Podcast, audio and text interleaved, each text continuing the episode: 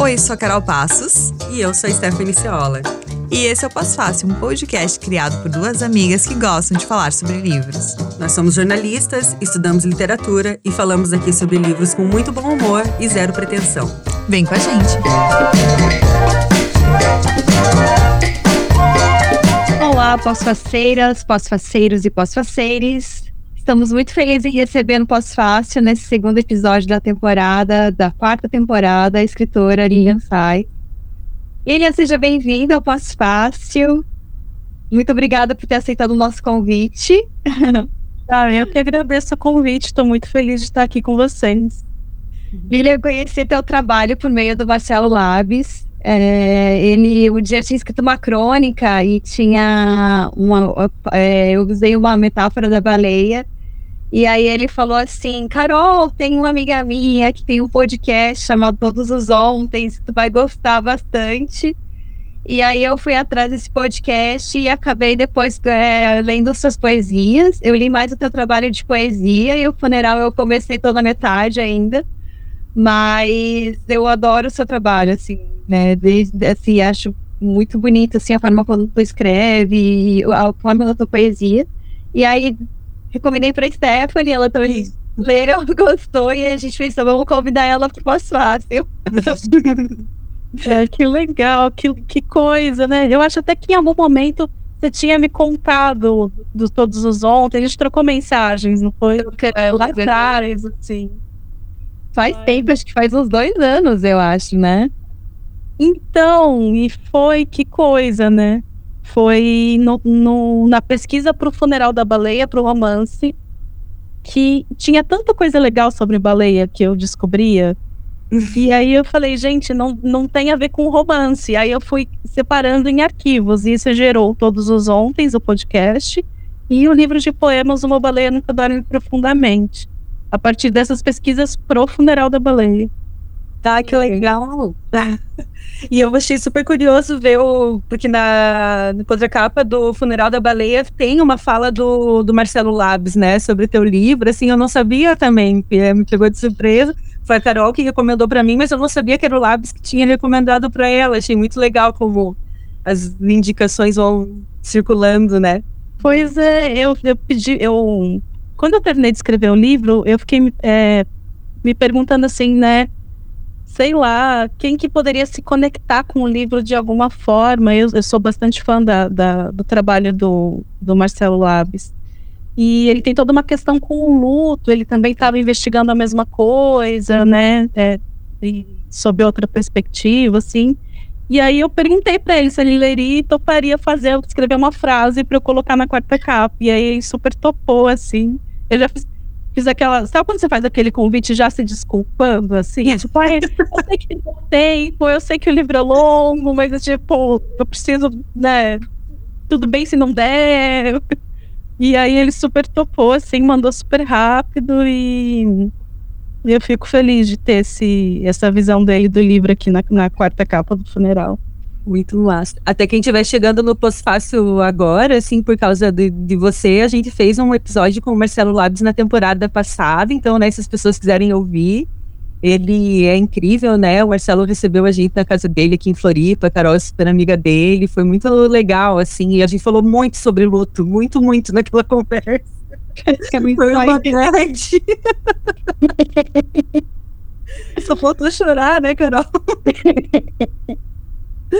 Enfim, a gente já foi entrando no livro e a gente nem te apresentou. Então eu vou ler aqui uma pequena apresentação tua que eu peguei do site e depois eu vou pedir que você complemente, dizendo como que você costuma se apresentar e tal, tá bom? A Lilian Sais é poeta, romancista e atua como editora de texto e de conteúdo. Também produz e roteiriza o podcast Como um Poema, que investiga processos criativos e poetas contemporâneas. É doutora em Letras Clássicas pela Universidade de São Paulo e foi professora do Instituto de Letras da Universidade Federal da Bahia. Publicou em poesia a plaquete Passo Imóvel, em 2018, pela editora Cozinha Experimental, e os livros Acúmulo, também em 2018, pela editora Patuá, Uma Baleia Nunca Dorme Profundamente, em 2021, pela editora Hecatombe, e Motivos para Cavar a Terra, em 2022, pela CEP Editora, E o livro foi vencedor do Prêmio CEP Nacional de Literatura. O primeiro romance, O Funeral da Baleia, foi contemplado pelo PROAC 2020, publicado em 2021 pela Patuá, e foi finalista do Prêmio São Paulo de Literatura em 2022, na categoria Melhor Romance de Estreia. Além de eu pedir, Lilian, o que mais que você diz sobre você, eu quero saber, e tu já tinha começado a falar ali, por que a baleia?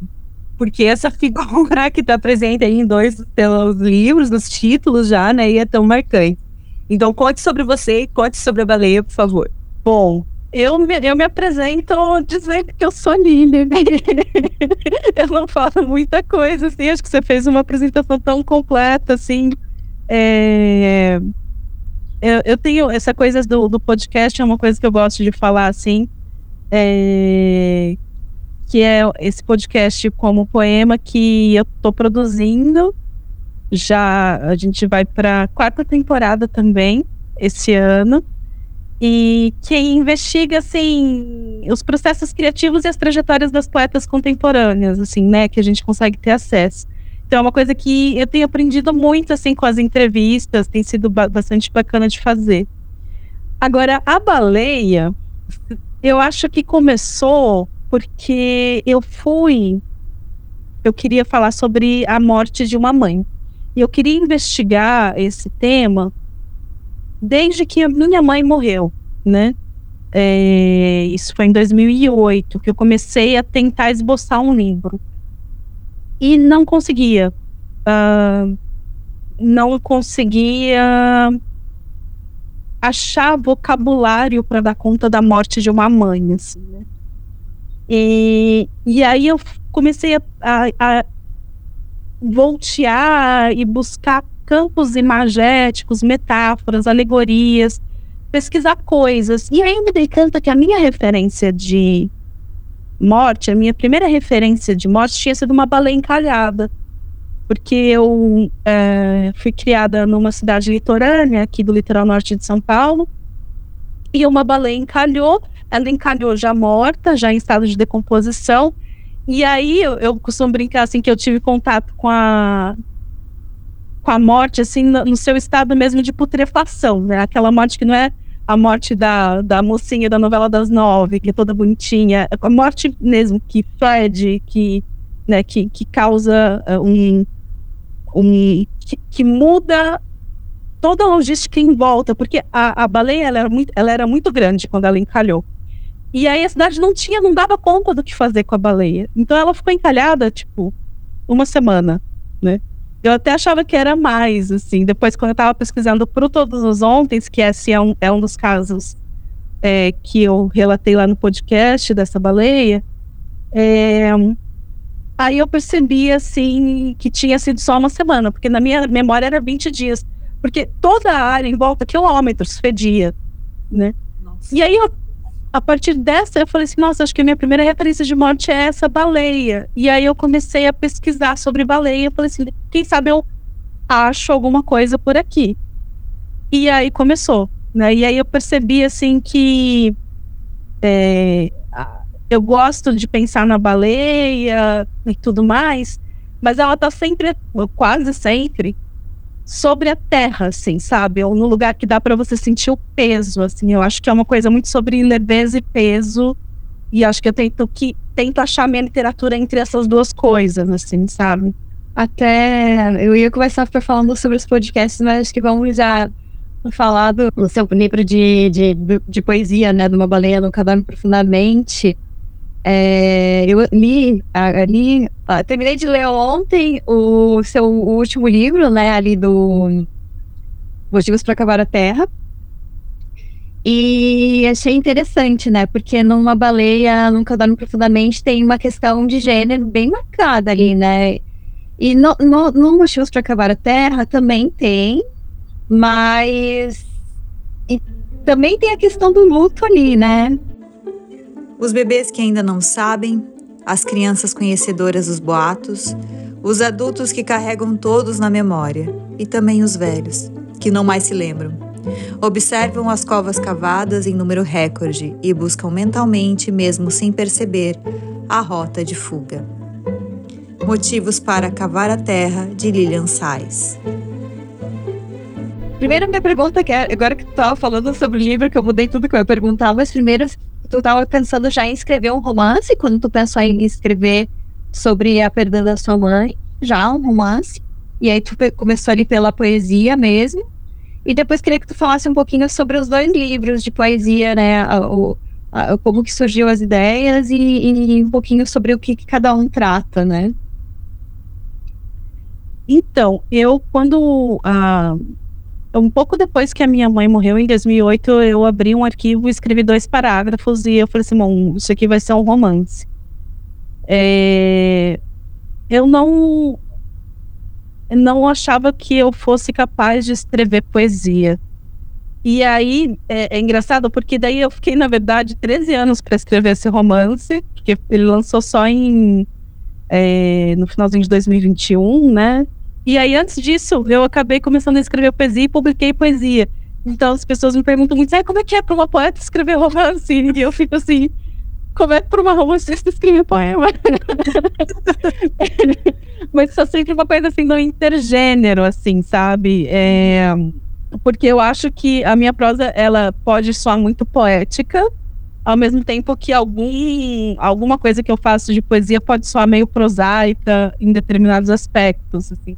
Então, acho que eu tô sempre nessa coisa meio que tentando chegar no limite das coisas, assim, sabe? Assim, chegar, qual que é o limite da prosa, qual que é o limite da poesia, qual que é o limite do... É assim, no, numa baleia, nunca dorme profundamente, tem uma questão de gênero mais marcada, temática, e eu acho que no Motivos para Cavar Terra, de alguma forma, assim, essa se, é, abriu, porque o livro abre com a imagem de uma coveira que na minha cabeça é Antígona, é uma Antígona contemporânea.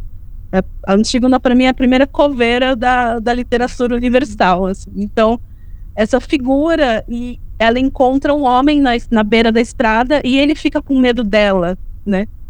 E aí, essa coisa de inverter um pouco os papéis, sabe? Assim, a, a mulher está naquela posição da coveira, na posição da poeta, depois, né, que fica procurando palavras para narrar certas coisas, e o homem com medo dessa figura, assim. Então, eu acho que é, eu acho que talvez no motivos para acabar a Terra essa questão de gênero ela fica é, menos explícita no conteúdo, mas acho que ela está mais entranhada na forma, assim, sabe, do livro, do que ele está propondo, assim. Então, acho que são maneiras diferentes de trabalhar isso. Eu até li que você, acho que uma entrevista, acho que tu deu para Pernambuco, se não me engano, é, falando que tu escreveu durante a pandemia esse livro, né, o motivos para acabar, é, para acabar e para acabar a Terra. E aí, é, mas que tu não queria que fosse exatamente um livro sobre pandemia, mas não deixa de ter aquela imagem, né, assim, da, da, das covas, das mortes, né, e como tu falou, assim, que é, é, é, o teu estilo é meio intergênero, né? Mesmo dentro da poesia, tu também tem diferentes formatos ali, né? Assim, é, eu, eu, achei um livro bem forte, assim, intenso, assim, eu, eu separei vários, a gente vai, no final a gente vai ler, agora nessa, nessa temporada a gente vai fazer os trechinhos de alguns textos, né? E eu separei vários, porque eu achei todos muito Parece assim que eles queriam muito dizer o sentimento que a gente estava de ver aquelas mortes, de ver aquelas perdas, de, das coisas de uma forma assim de você usar o cavar a terra como também querer é, que, que, esquecer e ultrapassar aquele momento, né? Não sei se, se tem a ver assim a interpretação, mas tu escreveu durante a pandemia e, e não, acho que se a gente for ler assim tempos depois desse livro, ele vai gerar vários significados, assim, não só se não dissessem que é durante a pandemia, acho que não fica tão marcado, assim, né? É super por aí mesmo. E nesse primeiro, uh, nesse primeiro poema que eu estava comentando, que é o que abre com a coveira, justamente, embaixo eu tinha colocado Brasil, janeiro de 2020, que eu acho que foi quando eu escrevi. E aí foi na, quando já estava diagramado que eu falei, não tira. Porque eu achei que talvez fixar num local e numa data pudesse reduzir um pouco o significado e fazer o livro ter uma leitura muito voltada para só para a pandemia. A pandemia está no livro, mas ele não é só sobre a pandemia, ele é sobre uma série de outras coisas. E aí eu achei assim, foi meio, eu fiquei muito em dúvida até o final, assim, se colocava ou não esse Brasil, janeiro e tal. E aí, quando já estava diagramada, assim, tipo, última, última prova, podemos mudar para gráfico, eu, vamos tirar essa linha. Porque achei que dá, eu acho que é isso, assim, né? Eu gosto muito de pensar como ele vai ser lido, de repente, daqui a 20 anos, por uma geração que, de, de repente, não viveu a pandemia. Esperamos que nos próximos 20 anos, talvez a gente não tenha uma volta dessa pandemia, né? A gente não sabe como é que vai ser, a coisa ainda está acontecendo no mundo, no Brasil. É, acho que é importante a gente ter essa coisa, mas é, sonhando assim que, que isso não aconteça, que a gente não vive uma pandemia de novo, assim, né, nesses termos. É, como ele vai ser lido, né, por uma geração que de repente não viveu isso? Eu até me arrepiei só de pensar em viver daquele jeito que a gente tava em 2021. Dois... Não. Deus me livre, assim, né? Porque foi muito horrível. Enfim, é, vou entrar no funeral da baleia, tá? Eu gostei muito do livro, quero te agradecer por ter enviado pra gente, assim, eu adorei a história, eu super entrei em Assum Preto, né, que é a cidade onde a, a história se passa, e a gente já falou que ele tem esse elemento do luto, né, muito forte, mas também me, me tocou muito essa questão da volta para casa, sabe? E você voltar para casa dos teus pais, para casa onde você cresceu, né?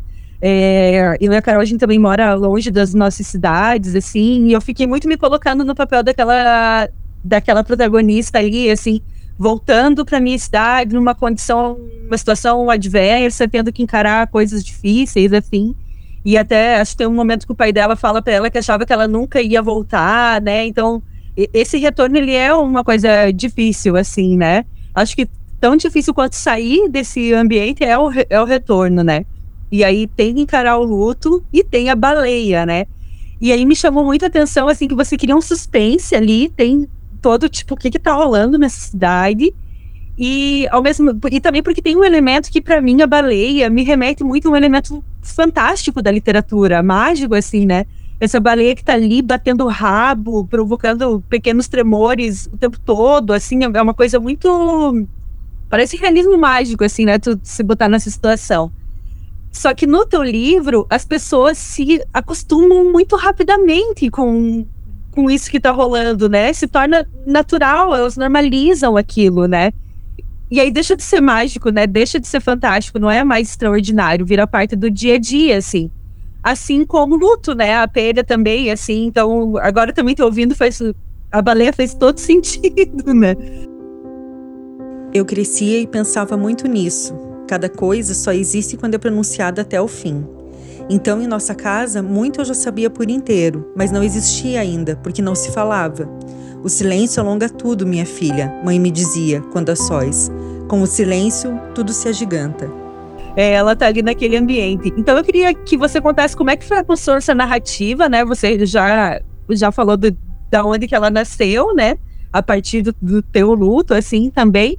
Mas como é que tu foi criando esses personagens, esse o retorno para casa, né? Essa volta, a baleia ali, assim, como é que como é que esses elementos foram se encontrando na tua história?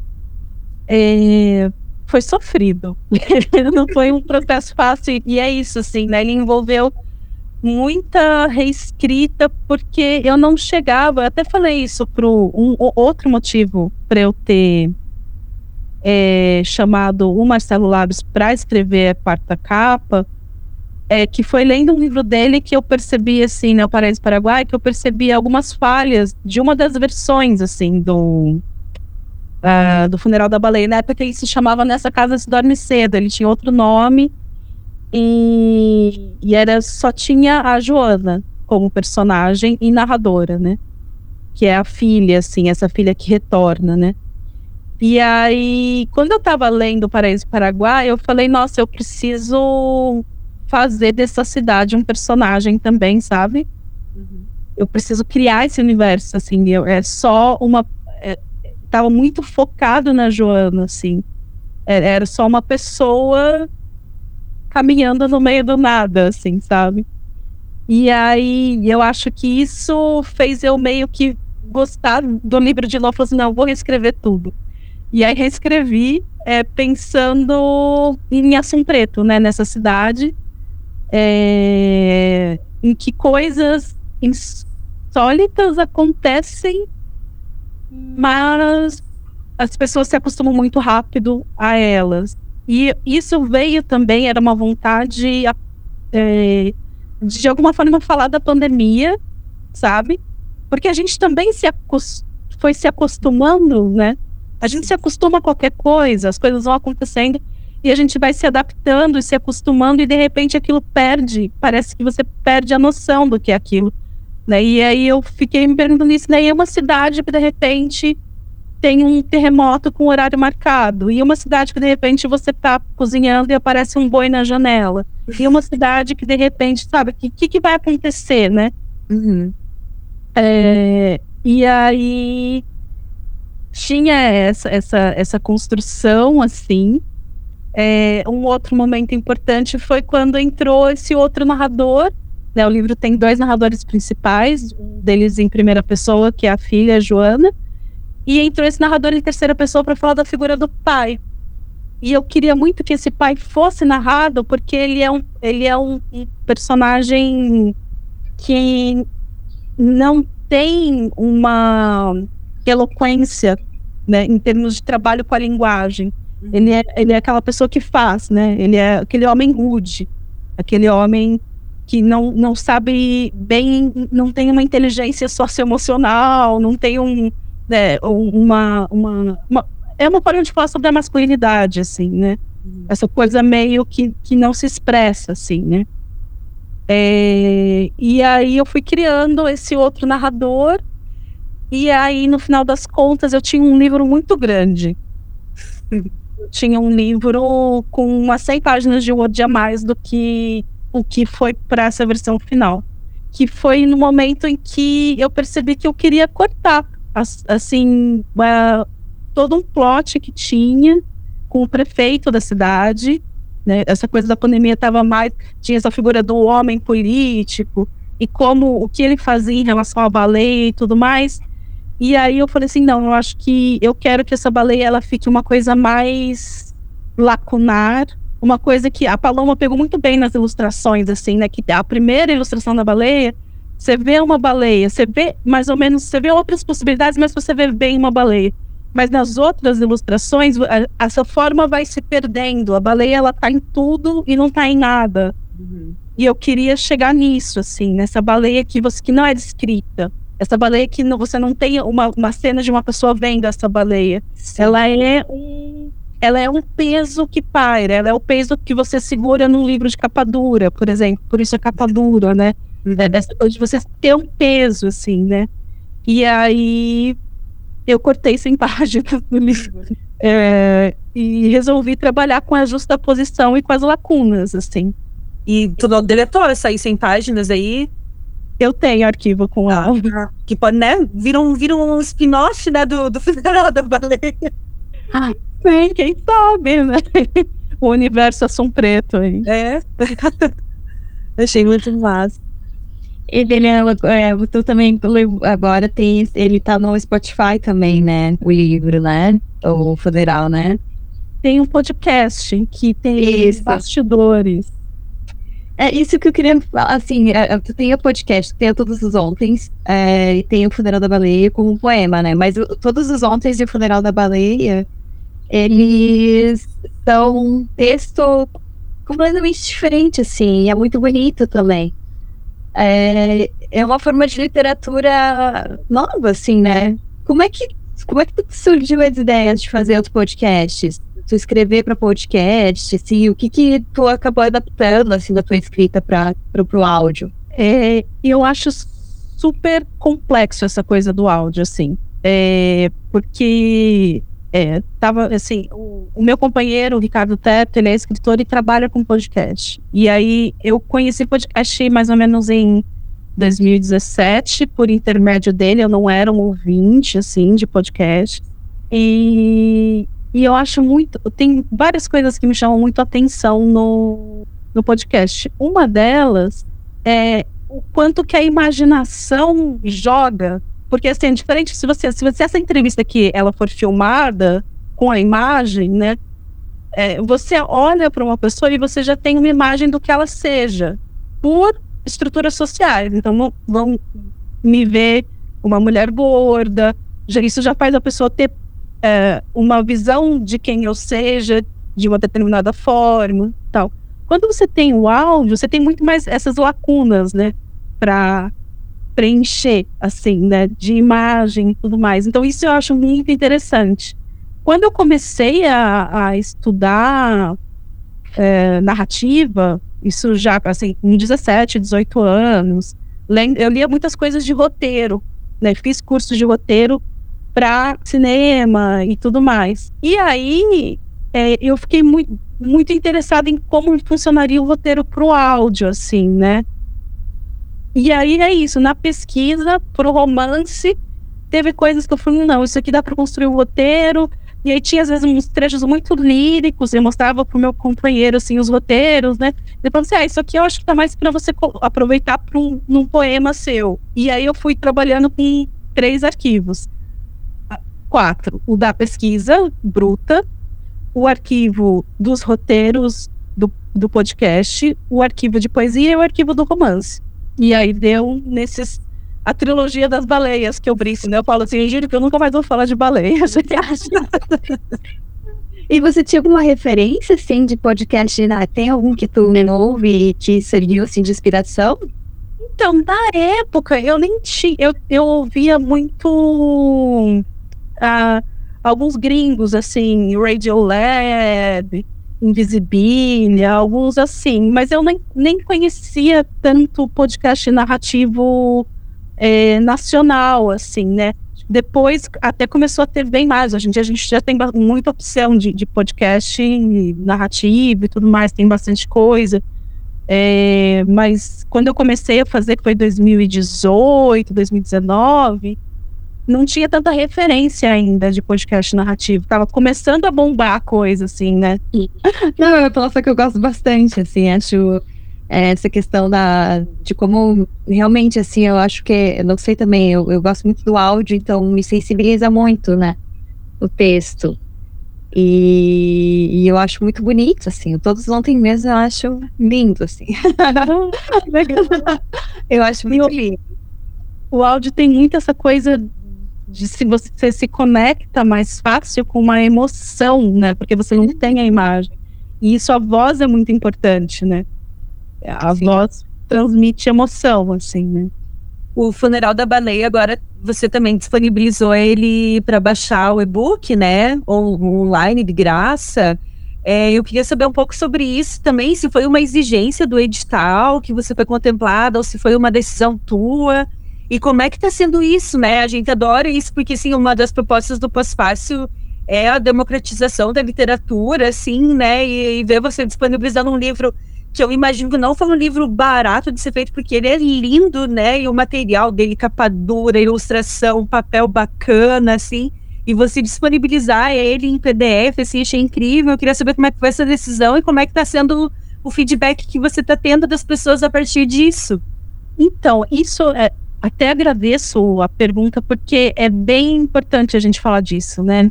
A importância de política pública, basicamente, né? Porque, é, por mim, eu disponibilizaria todos os meus livros, né? Mas, ao mesmo tempo, a gente precisa viver de alguma forma. Claro. E eu não vivo dos livros que eu vendo, quem me dera, mas, assim, é uma fonte de renda, né?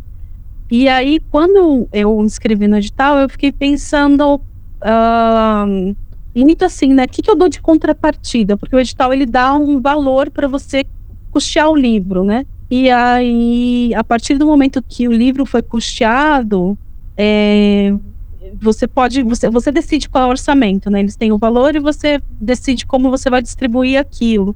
Então, custear o livro, ele foi todo pago pelo edital, né? Um pro bono para mim, para eu poder disponibilizar ele é, gratuitamente, né?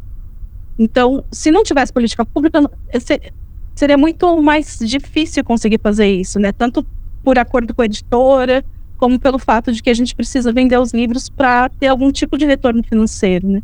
A gente adora arte, a gente adora literatura, a gente adora tudo, mas a gente precisa sobreviver de alguma forma. Então, é, é, é a gente precisa entender que isso, de alguma forma, é, assim, tem que ser visto como trabalho, né? É muito comum as pessoas me perguntarem assim: Ah, Lília, você não pode dar uma olhada no meu livro? Eu posso dar uma olhada no seu livro, mas isso é, é, é um trabalho, é uma profissão, é, é, né, é exige um, um, exige tempo, exige uma série de, de conhecimentos, de coisas, de dedicação, de escuta e etc.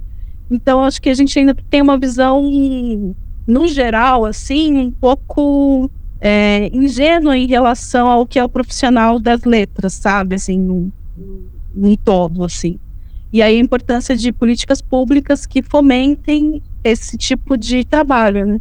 Esse edital é do governo do estado de São Paulo, né? O PROAC.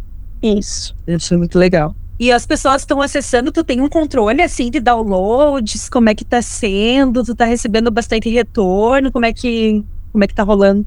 Eu não tenho olhado as estatísticas. eu acho, às vezes eu acho assim, ah, vai, vai ter três pessoas. Mas assim, é, eu tenho recebido. É engraçado. No caso do funeral da baleia, os retornos que eu recebo geralmente são assim me tocam muito.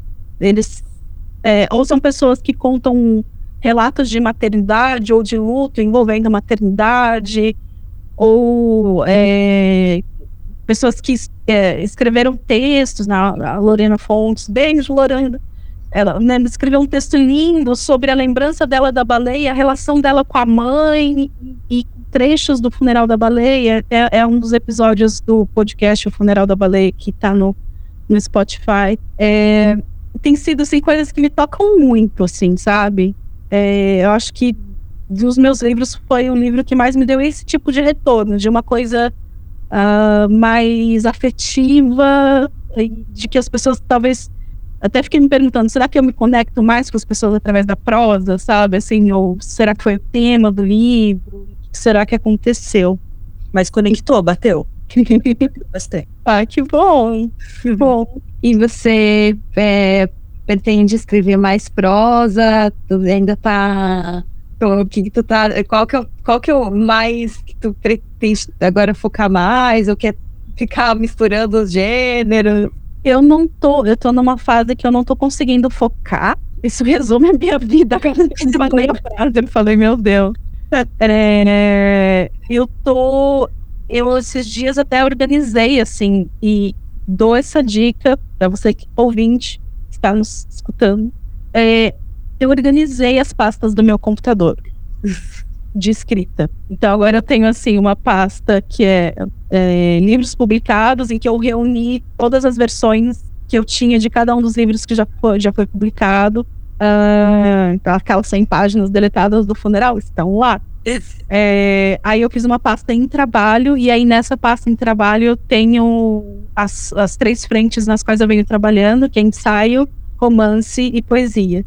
Aí eu tenho uh, três projetos de ensaio que eu tenho trabalhado neles, dois projetos de romance que eu também estou trabalhando, e os de poesia, tem muita coisa dispersa, muitos projetos já mais encaminhados. Esse ano vai sair livro novo, provavelmente no primeiro semestre, que também foi publicado, foi contemplado pelo PROAC lá do estado de São Paulo, né, aqui do estado de São Paulo. É, também, então, no final do ano vai ter PDF dele, porque eu coloquei essa mesma contrapartida, né? É, e veio trabalhando nisso, assim, mas sempre pensando nos limites do gênero, sim. E pensando numa outra coisa, né? Que você estava falando um pouco, a, a Carol, do, das vozes, assim, que são um pouco diferentes, né? Dos, dos, das coisas. E eu acho que isso é uma coisa legal, assim. É, eu venho investigando muito isso. Que a gente, às vezes, quando vai escrever, eu, pelo menos, quando comecei a escrever, vou falar de mim, não, não sei como funciona para cada pessoa, acho que é muito pessoal. Eu tinha essa impressão de que eu tinha que ter uma voz, a minha voz. E isso, de alguma forma, ia ser uma coisa que as pessoas iam ler e reconhecer que era eu. Não, assim, como sei lá, né? A gente tem, como você vê um quadro do Picasso, você fala, ah, isso é Picasso, sei lá. É, e com o tempo, assim, com, com a escrita, eu fui percebendo que o que me interessa mais não é sempre repetir a mim mesma, mas testar limites dessa voz em cada projeto. Então, para onde que eu posso jogar? Então, em vez de procurar achar a minha voz, eu estou procurando mais perder a minha voz a cada projeto, sabe? E, escutar o que o projeto precisa e fazer e rodar dentro dele mesmo, sabe?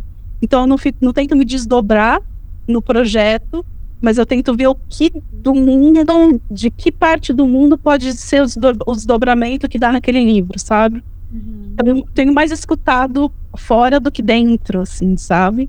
É, que nem é, eu acho assim, né? É, apesar de assim, ah, a baleia tá ali presente e tal, mas todos os trabalhos são bem diferentes. Não digo a linguagem, eu acho que tem uma coisa bem. Acho que tem uma coisa da tua voz ali, eu acho, sabe? Mas eles são trabalhos bem diferentes, né? Assim, quem lê uh, os, os, trabalhos de poesia e depois lê também. Ou, uh, mesmo livros diferentes têm, têm diferenças ali, eu acho que são bem. Eu, eu achei é, esse último teu livro, assim, bem, bem forte, assim. Não sei se também porque mexeu mais comigo, assim, sabe? Mas, nossa, eu terminei assim, fiquei, gente, que, que, que coisa, né, intensa, assim, porque é, não sei também se tinha alguma relação com o Brumadinho também em algum momento, sim. Ai, foi, sabe assim, foi tanta coisa que me veio na memória, assim, e resgatou, assim. E uma coisa também que eu acho interessante, e até uma vez o Marcelo conversou, a gente estava conversando sobre escrita, né? E, e aí eu escrevo crônicas, né? E aí ele falou pra mim assim, ah, Carol, tu é jornalista, tem que aproveitar isso, né? As coisas que tu lê, assim, de fatos, de histórias, para usar isso na literatura. E tu, tu fez isso, né? Tu pegou a texto ali, tu pegou a história da baleia lá e tu transformou isso em literatura. E acho que também nos seus trabalhos de poesia também tem muito isso, né? Tu, tu, tu armazena essas histórias e depois pensa assim, olha, isso aqui pode render alguma coisa e salva, ou não, ou foi só aquele caso e daí pronto, sabe? Eu acho que tem muito isso de entender a escrita como um processo de escuta do mundo. Eu acho que o artista, o escritor, ele é aquela pessoa que está escutando o mundo, assim, de alguma forma e ouvindo o que as coisas têm para dizer. É, esse um dos, dos projetos de romance é, no qual eu venho trabalhando, ele tem a ver com uma matéria que eu li e assim, eu não guardo as matérias e tal, eu nem lembro direito o nome das pessoas, então a informação que eu vou dar é super vaga. Mas tem um fotógrafo, acho que francês, uh, que era um senhor de uns 70, 80 anos, que caiu na rua uh, durante o inverno e ele morreu, porque ele estava deitado na rua, as pessoas provavelmente acharam que ele era ah, uma pessoa em situação de rua, as pessoas geralmente não ligam para pessoas em situações de rua, então, uh, quando descobriram, ele estava morto, e ninguém se deu uh, muito conta daquilo. Isso, assim, essa história me fez pensar várias coisas, então assim, não é um livro sobre essa história, não é é, é, é uma outra é uma viagem em cima dessa ideia da queda, assim, né? Esse chama o lugar onde cair por enquanto é o título provisório desse romance. Mas é isso, assim, né? São coisas que me tocam, coisas que me mobilizam e que me fazem pensar em outras coisas, como a baleia me fez pensar na morte, como, né, símbolos, assim. Eu procuro signos a partir dos quais eu possa é, das minhas viajadas. Muito bom. Eu, falando em viagem, aí eu estava pesquisando ali sobre você e eu achei uma coisa muito curiosa que eu tenho interesse em mitologia grega. E você dá curso sobre isso, né? Eu queria saber desse teu interesse, assim, e se isso aparece na tua literatura e a gente e fica assim, então, é, nas entrelinhas, na base, talvez aquilo que você escreve que a gente não identifica logo de cara mas está ali presente. Assim, então, eu queria que você contasse um pouco sobre isso. Eu adoro literatura, é, mitologia grega, mas por curiosidade, nada que eu me, aprofunde, me aprofundasse, assim. Mas fiquei super, curio, super curiosa em saber mais. Então, isso foi. A pessoa entra na, na letras, vai na letras. Eu entrei achando que eu ia fazer inglês e estudar, sei lá, Shakespeare, alguma coisa assim. Que eu queria estudar teatro na época, tinha essa ideia. E aí eu entrei e tinha uma matéria que chamava Introdução aos Estudos Clássicos. Aí eu fiz, gostei e fui pro grego. Então, eu sou formada em grego, tenho mestrado e doutorado em grego, especificamente grego antigo. É, e foi meio que por causa dessa matéria, assim, de introdução, eu fiquei muito. Teve, tiveram várias coisas, assim, que me mobilizaram. É, e nisso, assim, eu acho que influencia bastante no que eu escrevo, mas eu, eu, nunca tematizei, tipo, eu nunca fiz, uhum. por exemplo, uma coisa como o projeto da Luísa Romão, né, que ela fez o Também Guardamos Pedras Aqui, que ganhou o melhor livro de uh, poesia e livro do ano do Jabuti do ano passado. É, que ela pegou a Ilíada e propôs um diálogo direto com aquilo. Eu acho que eu, eu trabalho de forma mais alusiva com isso. Então, por exemplo, no Funeral da Baleia, o livro começa com um pequeno ensaio sobre tradição, que tem muito a ver com a visão de tradição da antiguidade, assim. Uhum. É, o, o, que, que é autoria, o que, que é. Mas isso fica muito é, uh, disfarçado ali no meio, né? Como a Antígona fica disfarçada na imagem da coveira, e, e, como o Édipo fica disfarçado também em algum momento, mas é citado, né, de alguma forma também estruturalmente no Motivos para Cavar a Terra. Então aparece de uma forma mais é, mais de pano de fundo, assim, né? Entendi. Mas muito. Conhece aquele podcast Noites Gregas? Conheço, conheço. É muito gostoso, né? De, de ouvir, assim. Ouvir as histórias. Fico pirando nas, nas histórias. Muito bom. Eu não, eu não conhecia ninguém que tinha estudado letras grego. Prazer te conhecer ele.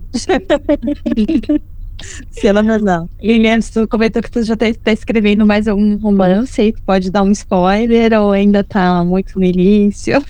ah, então, tem esse O Lugar Onde Caí, o outro é, ele é baseado é, na... O que, que eu posso dizer, assim?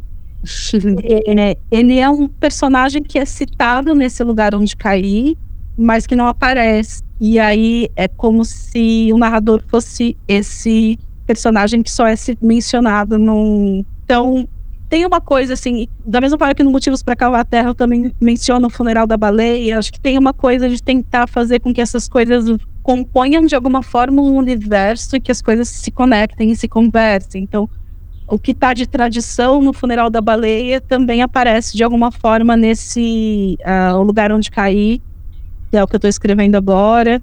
É, é como se tivessem assim regras, personagens, coisas assim que dão aquela parecidinha, assim, sabe? E tem a ver com verbetes, mas eu não, não, vou, não vou entrar em detalhes, assim, mas tem uma coisa assim de um homem que escreve verbetes, né? Tô chamando esse, esse romance de A Cabeça Boa. Olha, os nomes são ótimos, né? Tem uns. Os, os nomes são todos ótimos. E bem, sugeriram esse, esse A Cabeça Boa foi Smartirelli Neto, grande poeta, que falou assim: Lilian, acho que você devia escrever um livro chamado A Cabeça Boa. Aí eu falei, tá, agora já tenho título, vamos pensar no livro. e aí eu fiz pensando nesse título, assim, eu comecei a pensar, mas o que, que poderia ser, né? E tem varalizando pra, pra lançar algum deles, não, né? Não. O próximo que vai sair mesmo esse ano vai ser de poesia, chama ah, então, a gente está discutindo o título, mas acho que vai ganhar o livro do Figo. Esse livro foi contemplado pelo PROAC com o título de Lances, Manobras e Partidas. É, mas acho que a gente vai mudar esse título para o livro do Figo e vai sair em 2023, talvez no primeiro semestre. E é um livro que fala sobre jogos e amor e lances e partidas. E tem alguma coisa que você esteja lendo que você queira recomendar? A gente sempre pergunta a recomendação do autor. Tem algum para recomendar aí pra gente? Olha, eu tô, eu tô relendo a Odisseia, justamente porque eu vou começar um curso no sábado, que eu vou ministrar. É, então, estou relendo a Odisseia e a figura da Penélope me interessa muito. Assim, é uma coisa que é, é uma tradição meio na literatura contemporânea dialogar com Penélope, esta mulher que espera. É, eu fico pensando ainda assim, em coisas é, interessantes dessa personagem que acho que em algum momento vai virar alguma coisa. Eu estou lendo a obra completa da Adília Lopes, que chama Dobra. Eu sou apaixonada pela Dira Lopes. Apaixonada, assim, acho que é no momento a minha maior influência. Um, e tô lendo O Deslumbramento, da Marguerite Duras. é, que é uma edição antiga, acho que está esgotada, da Nova Fronteira, ela é de 86, acho que não, não tem, mas acho, se acha em sebo, assim, né? Que tem essa coisa, assim, de uma personagem mulher que ela tá sempre tentando reconstruir o fim do mundo, é o pior momento da vida dela, como se ela perseguisse aquilo, quisesse viver aquilo uma segunda vez. É uma loucura, assim. Tô falando muito, assim, tô falando da minha interpretação do livro. O livro não é sobre mas é um, um, romance que tá mexendo muito comigo. Também foi indicação de quem? De Smart Tirelli Neto. grande, grande influência. grande influência. Como é que tu consegue fazer tanta coisa ao mesmo tempo, né, cara? Eu fico te ouvindo assim, pensando, Jesus amado, eu trabalho em vários projetos literários, o podcast, eu acho que a gente pode, os podcasts, a gente pode considerar projetos literários também, como a Carol falou. E tuas leituras e curso de mitologia grega, assim, eu fiquei imaginando tua, teu trelo. Como que é o trelo da Ah, eu acho que a gente está sempre tentando, né? Assim, é, é, por isso que eu falei assim, não, não tem muito nem prazo para as coisas saírem e, e, a gente vai fazendo do jeito que dá. O, é, o, que eu não, eu percebi que eu sou muito infeliz quando eu não estou escrevendo. Então, assim, é, ao mesmo tempo em que teve muitos momentos da minha vida que eu queria escrever e eu não tinha como, porque eu trabalhava 14 horas por dia, porque eu não tinha energia, assim, sabe? E, e aí acho que os últimos anos da minha vida foram uma negociação de o que, que eu estava disposta a, abrir mão e o que eu podia abrir mão para ter um tempo de escrita, sabe? Então, meio que é uma negociação, assim, comigo mesma. Tipo, isso é mais importante nesse momento. E por uma série de fatores, nesse momento eu posso abrir mão de algumas coisas que há, sei lá, cinco anos eu não podia abrir mão, sabe? É, eu acho que não é só uma escolha, eu acho que depende de muita coisa, assim, sabe? E, e eu tô no momento que eu tenho essa sorte de ter uma configuração uh, que me permite ter um tempo de escrita. Mas as coisas vão acontecendo assim, são vários projetos, é isso, né? O funeral demorou 13 anos. Não sei, assim. Né? Ao mesmo tempo, eu lancei livros de poesia meio que ficaram meio encavalados, então Acho que as coisas, cada projeto tem seu tempo também, sabe? O Motivos para Cavar Terra eu escrevi no final das contas, teve revisão, teve releitura, teve tempo de gaveta, mas no final das contas foi para escrever em três semanas. Sim, eu sentei e eu escrevi o livro nas férias de dezembro, assim, sabe? Mas, e é isso, o tempo do funeral foi outro. Acho que você tem que ver também o que, que o projeto está precisando, sabe? muito bom, eu acho. Ah, não, porque tem gente que fala assim, não, tem que deixar o livro na gaveta 10 anos. Ah, essa coisa, né, assim, é, por exemplo, assim, a gente, a gente tem entrevistado quase a maioria autores independentes, assim, né, e, e é muito, e é sempre essa pergunta, o que, que você está escrevendo, daí eu sempre fico me pensando, assim, será que a gente sempre espera que nem a pessoa, a casa, daí, até quando vai ter o filho, quando vai ter o próximo, né, e deve ser super, é, bem mais difícil, né? Claro, com certeza é bem mais difícil, assim, né? Conseguir mesmo publicar um livro no Brasil e tal. E é legal, mas ao mesmo tempo é legal que tem surgido tantas, tantas pessoas escrevendo é, e a gente e acaba chegando na gente, assim, né? Seja por Catarse, enfim. É, a gente conheceu tanta gente, né, com o Pós-Fácil e, e, é muito legal, assim, é, ter a oportunidade de conversar, assim, contigo e também saber, assim, que tu tá continuando, tá produzindo, tá produzindo e que, que logo vai lançar coisa nova, né? Vai ser impressão, né? o tempo, não precisa deixar 10 anos. é, é, muito, é muito bacana isso, né? Assim, a gente poder é, publicar, e hoje das, das, mais diferentes formas. Muita gente se autopublica. Uhum. É, a cena é muito rica e muito diversa, né? É muito difícil você descrever o que, que é a cena da literatura contemporânea brasileira. É, é, muito diversa, é muita gente fazendo muita coisa. Em vários formatos também, né? Isso é muito legal. Sim, sim. E é muito legal te ouvir, assim, falando do quanto a escrever é importante para que você se sinta feliz, assim, sabe? Porque é, no fim das contas é isso, assim, né? É um ofício, como você falou, é um trabalho. Vocês, né, que quem, quem trabalha com a escrita, com a literatura, com as letras de maneira geral, é pouco valorizado no Brasil, então é, às vezes acaba se tornando um trabalho muito difícil, assim, também, né? Muito penoso, né? Pô, alcançar reconhecimento é toda uma luta, né? E sei lá se às vezes as pessoas alcançam, ou se são as melhores pessoas que alcançam, né? Tem, é tudo muito subjetivo, assim, também. Mas estou ouvindo falando da importância que tem para você, assim, também é muito bonito, sabe? Eu acho que isso acaba se refletindo no que você produz, assim porque o funeral da baleia poderia ser um livro muito triste, muito pesado, no sentido, no, no pior sentido, né? E tem uma figura de uma baleia ali que representa todo esse peso, mas não é, né? A gente lê, se comove, mas se identifica. Eu não, não fiquei triste lendo, assim, por mais que tenham, tenham coisas ali, assim, muito tristes, porque é, é muito prazeroso ler um livro muito bem escrito, assim, né? Então, é, a gente acaba se pegando em, em, várias coisas, assim, né? Então, parabéns e, de novo, muito obrigado por ter nos mandado o livro. E estamos ansiosos pelos próximos, somos tuas, tuas fãs, assim como tu deve ter percebido aqui nessa conversa. e a gente agradece muito por ter dedicado teu tempo para estar aqui com a gente, assim, é uma honra mesmo poder te ouvir, conversar contigo, conhecer melhor teu trabalho. Ai, eu que agradeço, adorei a conversa. Adorei tudo que vocês falaram, assim. É, e a gente segue juntas aí, se ouvindo, lendo. Obrigada pelo convite. Então, é isso. É isso. Hoje é isso. Nessa temporada a gente vai conversar só com mulheres escritoras, né? É, e assim, escritoras contemporâneas, né? Mulheres jovens que estão aí publicando, como a Lilian. Então, Lilian, também continue nos ouvindo e se tiver mais sugestões de pessoas para a gente conversar aqui, nos, nos envie, por favor. Ah, que legal. Manda sim sugestões. Muito obrigada. Obrigada. Tchau, tchau. Pós-faceire, peraí, não vai embora que eu tenho um recado para você. Você sabia que quem mantém o pós-fácil é quem nos ouve? Sim, pessoas como você que nos ajudam a melhorar esse podcast. E quem doa a partir de 10 reais por mês tem direito a participar de sorteios exclusivos de livros. É isso aí.